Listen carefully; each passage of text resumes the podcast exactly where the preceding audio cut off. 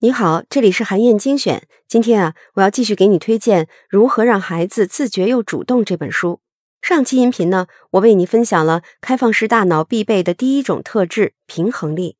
这期音频呢，我继续说说开放式大脑的第二种特质——复原力。复原力指的是啊，生活当中出现问题和挑战的时候，让自己重新振作起来的能力。复原力强的孩子呢，对于挫折和负面情绪的承受力更强，也更愿意主动迎接挑战。这样的孩子呀，就像是不倒翁一样，遇到不顺心的事儿也不会轻易崩溃，而是能够尽快的恢复正常。要想帮助孩子培养复原力啊，一定要记住以下的三个要点。第一点呢，是要把更多的注意力放到培养孩子的能力上，而不是放在消除有问题的行为上。孩子犯错的时候啊，很多父母都会马上纠正孩子的行为。比如，你的孩子和同学闹矛盾，打了对方一拳，你可能会非常严肃地批评他，不许用拳头解决问题，以后可不能这么做了。可是啊，这种做法治标不治本，只能暂时消除孩子的不良行为，但是啊，却错失了一次培养孩子复原力的好机会。你可以先跟孩子沟通一下。他为什么和同学发生了矛盾？当时是什么感受？怎么就一拳打出去了？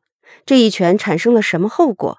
如果时间倒流，有没有其他更好的解决办法？孩子的不当行为啊，其实就是一个信号，他是在告诉父母，我做的不好，是因为我缺少某种能力。你一定要能认识到，孩子做错了事儿，不是在刻意找麻烦，而是因为他遇到了能力上的瓶颈。第二个要点呀。是要和孩子建立起安全的依恋关系。研究就发现，孩子一定要和至少一位家人保持安全的依恋关系，才能在学业、社交和情绪发展上表现更好。父母一定要和孩子有足够的日常互动，才能培养出安全的依恋关系。像是和孩子一起吃饭、出去玩，甚至闹矛盾然后和解。即使你什么都不做，只是花时间和孩子待着。也能让他感到安全、被关注、被安慰。一定要注意的是，保持安全的依恋关系，既不是连接不够，也不是过度连接。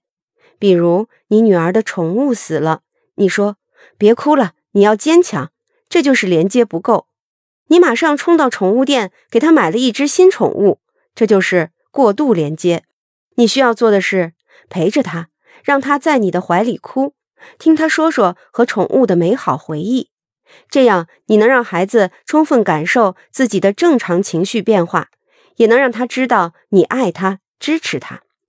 第三个要点呢，是要分清楚什么时候应该推一把，什么时候应该拉一把。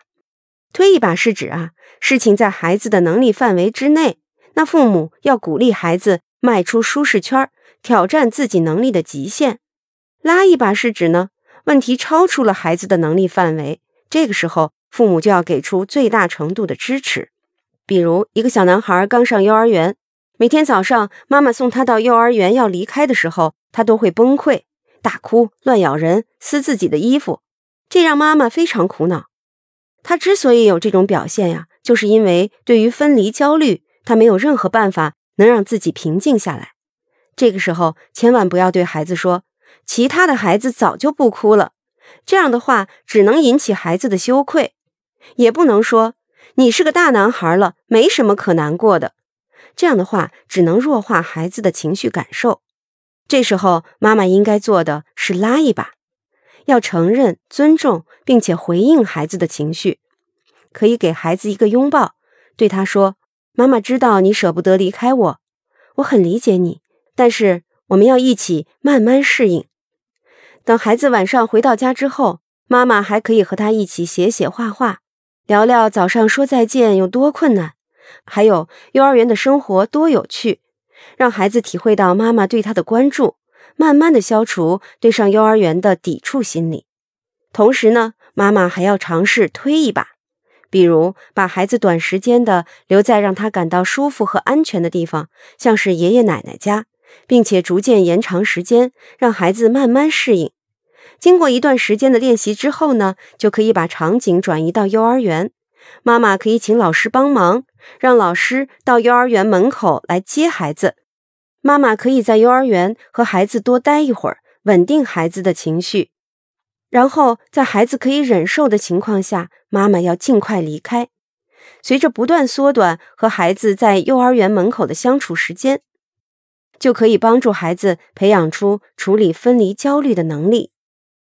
就像这样，在一推一拉的过程当中，孩子得到了情感上的呼应，同时啊，还能让他意识到，虽然有些事情很难，但他是可以做到的。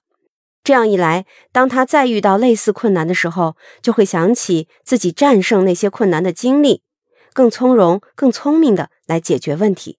好，以上呢就是我为你分享的内容。我在阅读资料里为你准备了本期音频的金句卡片。欢迎你收听《如何让孩子自觉又主动》的全本有声书，也欢迎你阅读完整版的电子书，在战龙阅读 APP 上可以找到。当然，更欢迎你在评论区留言，分享你的精彩观点。更希望你能把咱们的专栏转发给自己的朋友。韩燕精选，明天见。